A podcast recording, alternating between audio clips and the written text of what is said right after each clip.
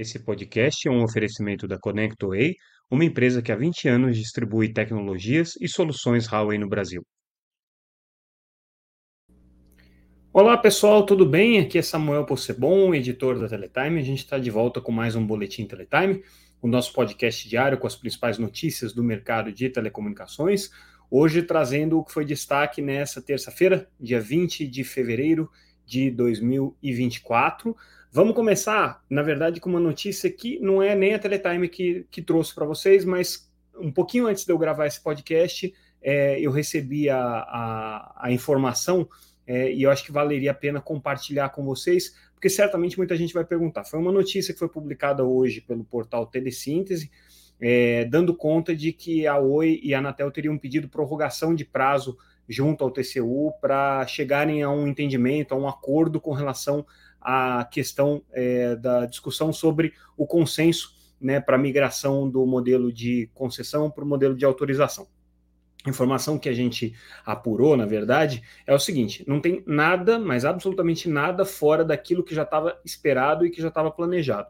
Lembra que é, recentemente o superintendente de é, executivo da Anatel, Abraão Balbino, numa reunião do conselho é, consultivo da agência, deu a informação de que o prazo para essa resolução é, da questão do consenso entre a, o TCU, a Anatel e a Oi era até março. Ele não especificou exatamente quando, março, mas a gente sabia que era alguma coisa em torno da segunda quinzena de março, tá? Esse aí era o prazo. O que, que acontece? É, desde o começo do processo, né, é, existem prazos que estão estabelecidos regimentalmente pelo TCU para o acompanhamento disso. Vocês se lembram, a gente comentou isso diversas vezes que era um prazo que tinha uma grande elasticidade por conta dos possíveis períodos de, programa, de, de prorrogação é, de dilação de prazos das diferentes etapas. Né? Então, ele podia é, ir de um mínimo de 135 dias até um máximo de 210 dias. A gente falou disso várias vezes é, durante o ano passado, principalmente. O que está acontecendo? O que está acontecendo é justamente agora o exercício de uma dessas é, prorrogações de prazo que estão regimentalmente já previstas. Então, é, nesse momento, a, a, a discussão ainda está dentro da, da, da, comissão de consenso, né, que é uma comissão formada pelo Ministério das Comunicações, pela Anatel, pelo próprio é, TCU e pela Oi. É, essa, essa comissão de consenso, ela regimentalmente tem 90 dias para é, elaborar um relatório, podendo ser prorrogado por mais 30 dias. Então, essa prorrogação por mais 30 dias é que vai dar esse prazo de mais ou menos meado de março é, para a conclusão desse relatório, né? Alguma coisa em torno do dia 20 de março, pelas contas aqui que a gente fez. Depois é, desse prazo é, de, de 90 dias, com uma prorrogação de mais 30, que é o que está rodando agora, é, tem mais 15 dias para manifestação do Ministério Público, isso está tudo no, no regimento, é, é, do, do na, no, na, instrução normativa que rege esse processo. É, 15 dias para manifestação do Ministério Público, depois disso, é, o caso vai para o conselho, para o conselho, para ministro relator é, no plenário do, do, do, Tribunal de Contas. Esse ministro relator teria mais 30 dias, também prorrogáveis por mais 30 dias, né? É, e depois disso, vai para votação em plenário. Se não houver nenhum pedido de vista, é, e o único prazo a mais que está previsto é mais 15 dias, caso o plenário do TCU peça algum tipo de ajuste. Então, são esses aí os prazos que ainda tem em aberto, o que significa que ainda tem aí pelo menos três meses de prazos é, possíveis, né? É, e mais esse um mês agora de prorrogação possível, ou seja, ainda tem mais quatro meses é, até o processo ser concluído. O que dá alguma coisa em meados de junho, né, no prazo máximo, né, e se é, alguns, é, alguns pedidos de prorrogação forem economizados aí dentro desse processo, é possível que em meados, é, começo de maio ou meados de maio, o processo é, esteja concluído em todas as suas etapas. Né? Agora, na comissão de consenso, que é a etapa mais importante, porque quem está efetivamente construindo esse acordo, né, é, o prazo vai aí até meados de março agora para é, conclusão. Né? E aí depois tem essas outras etapas do Ministério Público, depois a etapa do conselheiro, é, do ministro relator, né? E isso pode prorrogar aí até é, quase o final do, do primeiro semestre é, uma aprovação definitiva disso. É, a consequência óbvia, né, não precisa ser um grande expert para deduzir, é que é, a Assembleia Geral de Credores, que está marcada agora para o dia 5 de março, numa primeira chamada, ou dia 11 de março, numa segunda chamada, é, vai acontecer antes dessa, desse desfecho, dessa negociação que está acontecendo é, junto ao Tribunal de Contas da União. Também já era uma coisa mais ou menos esperada, pelo menos do ponto de vista de quem está acompanhando aí essa, esse calendário. Claro que é, seria idealmente mais interessante para a Oi que o acordo já tivesse fechado, porque ela conseguiria chegar para os credores e dar certeza de como é que a coisa vai é, ser é, é encaminhada a partir é, do momento em que houver aprovação ali pelo, pelo, pelo, pelo plenário do, do Tribunal de Contas da União. No entanto, né, se for mantido esse prazo aí da Assembleia Geral de Credores, isso daí não vai acontecer. É, existe a possibilidade de mudança do prazo é, para os credores? Existe, mas depende de uma homologação do, do, juízo da recuperação judicial, tem um prazo da recuperação judicial também tem que ser cumprido, então assim, agora, né, certamente é, a, a OE vai ter que avaliar né, diante desse cenário, se vale a pena ir para a Assembleia, mesmo sem ter essa resolução aí na Anatel, talvez já tenha aí algum indicativo de como é que vai ficar a questão aí com a Anatel. Então, esse é o status aí da questão dos prazos, tá? Mas assim, não existe nada fora daquilo que já está regimentalmente previsto e que dos prazos que é, é, do ponto de vista da instrução normativa, já seriam possíveis, tá? E está coerente aquilo com que a própria Anatel já tinha informado publicamente, né? Só tinha especificado que era março, sem dizer exatamente quando em março, né? Então, essa é a informação que a gente traz para você, para vocês. É, amanhã a gente detalha isso no nosso boletim também, mas é, essa é uma notícia, por enquanto, que a gente está deixando só aqui no, no, no, nosso podcast mesmo, por, como, porque, como eu disse, né, é um, uma, uma apuração que a gente acabou de fazer em cima da matéria aí do Telesíntese. Vamos lá. Outra notícia importantíssima do dia foi o balanço de 2023 da Vivo, né, divulgado é, na noite aqui dessa terça-feira, que traz alguns números bem interessantes aqui, principalmente o crescimento da empresa. Né? Em receitas líquidas, ela cresceu é, 8,4%, ou seja, chegou aí a uma receita no ano de 52 é, bilhões de reais. O lucro líquido da Vivo ficou em 5 bilhões de reais no ano de 2023, o que também representa um crescimento aqui de é, 23%, e o EBITDA ficou em 21 bilhões de reais, o que também representa um crescimento de 10,6%. Ou seja, do ponto de vista é, é, dos principais números aí do, do balanço financeiro de 2023, é, foi um ano positivo aí para Vivo, segundo é, esses dados que foram divulgados. É, o maior crescimento se deu no segmento móvel, como tem sido aí o, né, a regra entre todas as operadoras, então chegou aí a um crescimento de quase 11% no ano passado em receitas, batendo aí os 36,7 é, bilhões de reais.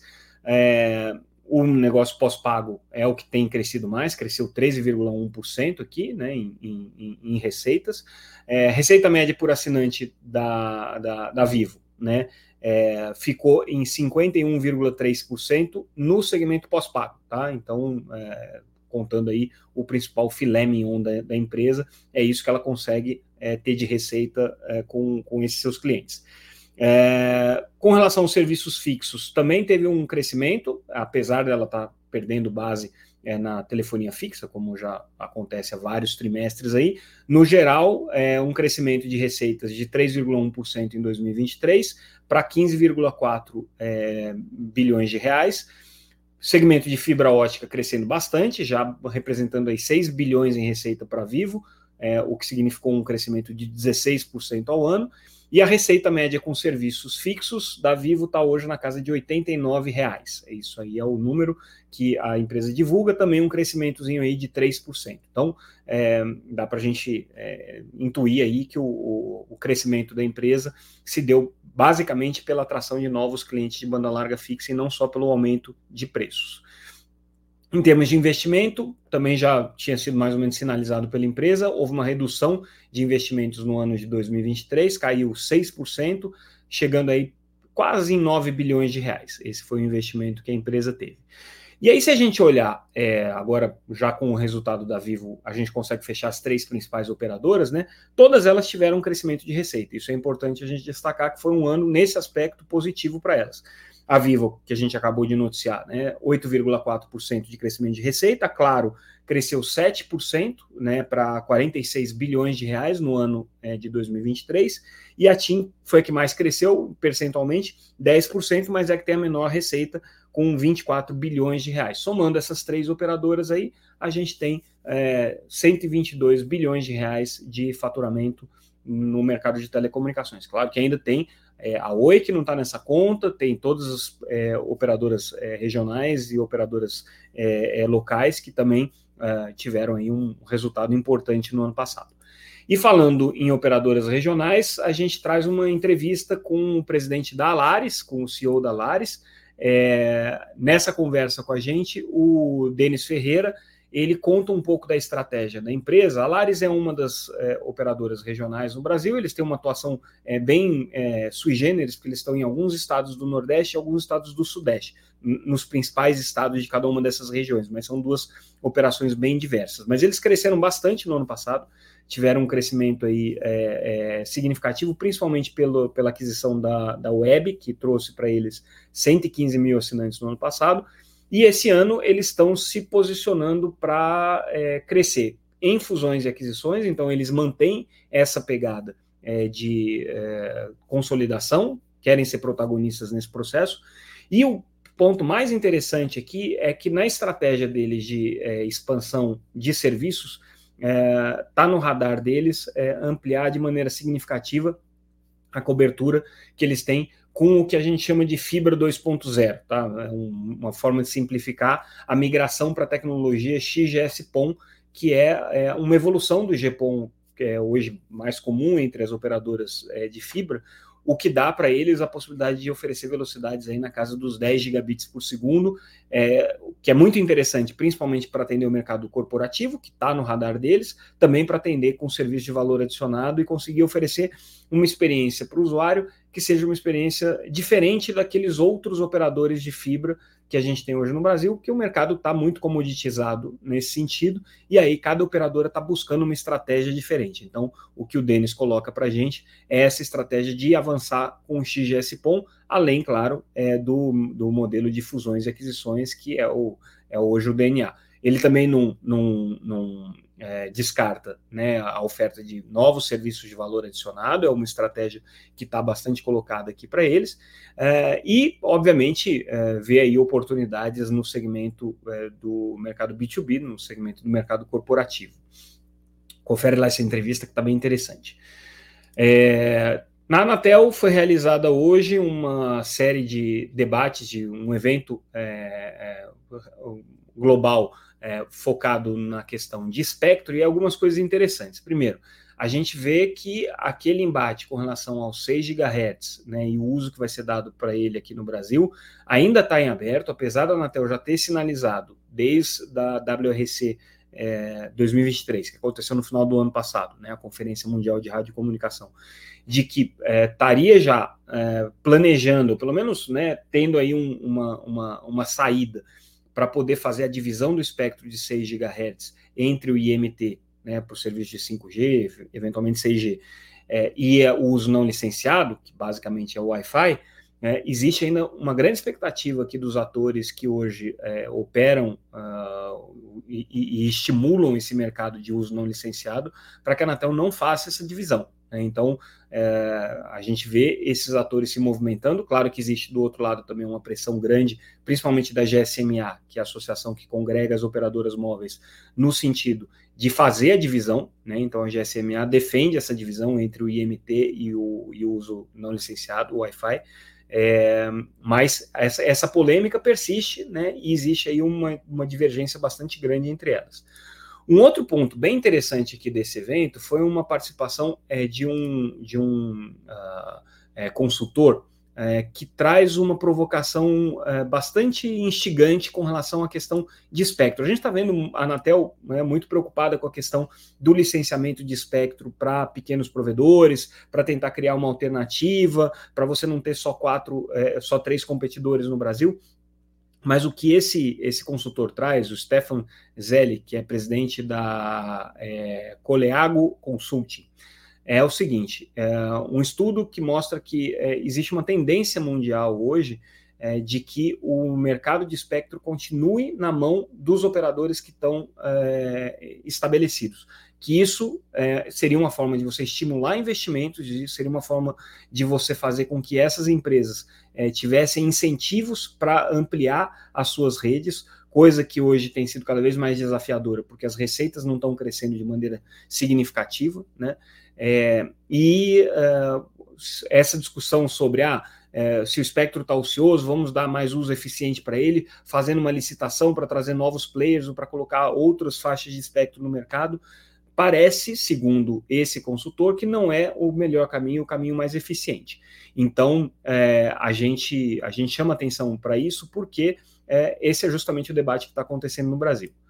Outro ponto interessante que a, que a gente noticiou hoje foi é, a estratégia da Satélite, Satélite IoT, de é, iniciar testes agora com um parceiro deles é, para oferta de serviços de IoT via satélite por 5G diretamente aos dispositivos. Então, esse parceiro é a Kongsberg Satellite Services, a OKS-SAT, e eles conseguiram fazer a integração de dois sistemas diferentes, da Satellite IoT e dessa KS-SAT, e funcionou perfeitamente. Então, significa que a Satellite ou IoT é, pode atuar junto com parceiros, que é o que eles estão buscando.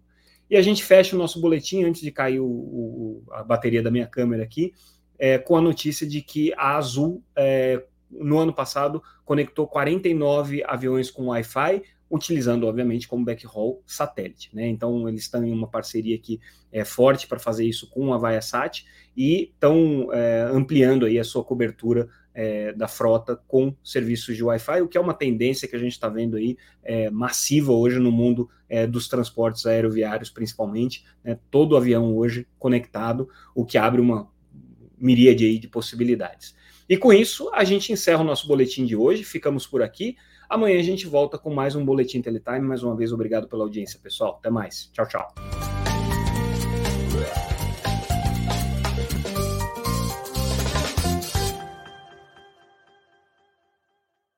Esse podcast é um oferecimento da ConnectWay, uma empresa que há 20 anos distribui tecnologias e soluções Huawei no Brasil.